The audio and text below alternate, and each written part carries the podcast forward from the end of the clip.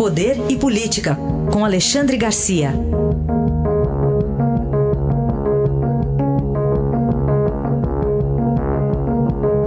Alexandre, bom dia. Bom dia, Raíssa. Bom dia, Carolina. Bom dia.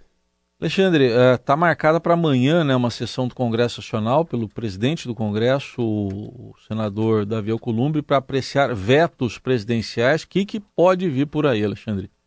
Pois é, há uma grande preocupação do governo, tem razão para isso. Se forem derrubados alguns vetos do presidente que dizem respeito ao, ao congelamento de, de recursos, ao carimbo de recursos, que põe nas mãos do relator do, do, do orçamento, o deputado Domingos Neto, do PSD do Ceará, o, o, que tem 31 anos, e ele fica responsável pelo que o governo pode ou não pode fazer, o Poder Executivo, com dinheiro do orçamento.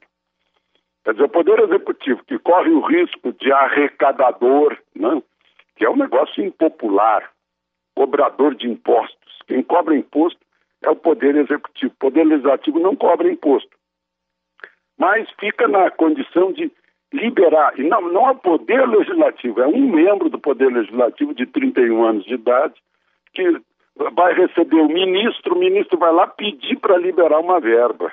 Né? É um negócio muito, muito estranho. Né? É, isso estava previsto lá, deram, já tinham resolvido isso, mas deram uma reviravolta. Então o governo está trabalhando muito para que não haja essa derrubada de de, de veto que, que afete isso. Né? São 15 bilhões para os ministérios, 10 bilhões para a Câmara, 5 bilhões para o Senado, é muito dinheiro. Né? E, e, então há um, há um movimento muito grande. O presidente, o ministro Ramos estão conversando faz três ou quatro dias com Rodrigo Maia, com Alcolumbre, para ver se resolve isso. Então, depois vai a plenária do Congresso para resolver. Né? Mas, claro, como, como sabem os políticos mineiros, né, se resolve antes, depois é que se vai para o voto. Quais as previsões otimistas que você tem para trazer para a gente? Previsão? Ah, sim. Pois eu vi uma, uma declaração do representante no Brasil do Morgan Stanley, que é um grande banco de investimento, que dá nota para governos, que analisa as economias dos países. Né? Puxa, ele fez uma declaração que fazia tempo que a gente não ouvia aqui no Brasil. Disse que nunca estivemos tão confiantes como agora.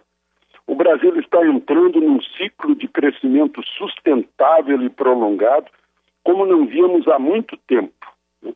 Isso sai no dia em que o boletim Focus do Banco Central reduz ainda mais a expectativa de, inflação medida pelo IPCA para esse ano, está em 3,25, sendo que a meta é 4, né? é, abaixo da meta, portanto. E a gente tem a boa notícia também de que a redução da dívida pública, como é, não acontecia nos últimos anos, e, e a Selic recordista lá embaixo, de 4,25, né? fez com que o governo, o poder executivo, a União, tivesse uma economia de 69 bilhões, quase isso, no, no pagamento do serviço da dívida pública do ano passado. Né? É, esse serviço da dívida é, são os juros e mais os, os encargos que, que o devedor acaba pagando pelo uso do dinheiro tomado é, no mercado financeiro. Enfim, são, são boas expectativas para a economia brasileira. E Alexandre, hoje há uma reunião, um fórum de governadores aí em Brasília. É, questões tributárias vão estar no centro do debate? Acho que sim, principalmente o ICMS sobre combustível. Né?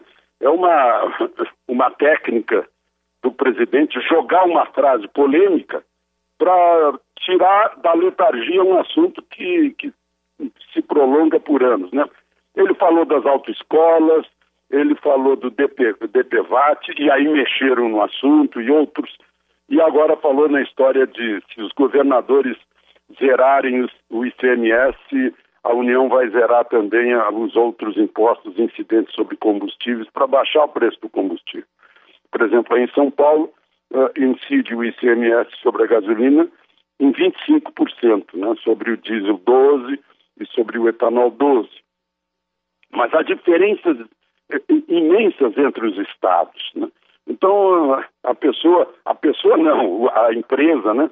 o, caso, o caso de aviões, por exemplo, abastecem numa, num estado para não ter que abastecer no outro, onde o combustível fica mais caro, porque o imposto é mais caro. Agora, é dificílimo obter um acordo, né? porque os estados têm condições diferentes. Alguns Mas aplaudem, outros criticam. Criticam porque não podem, porque a, a folha de pagamento está inchada.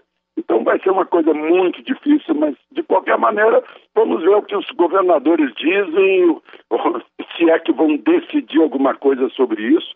Os outros assuntos são segurança pública e, e, e o fundo de financiamento do ensino básico.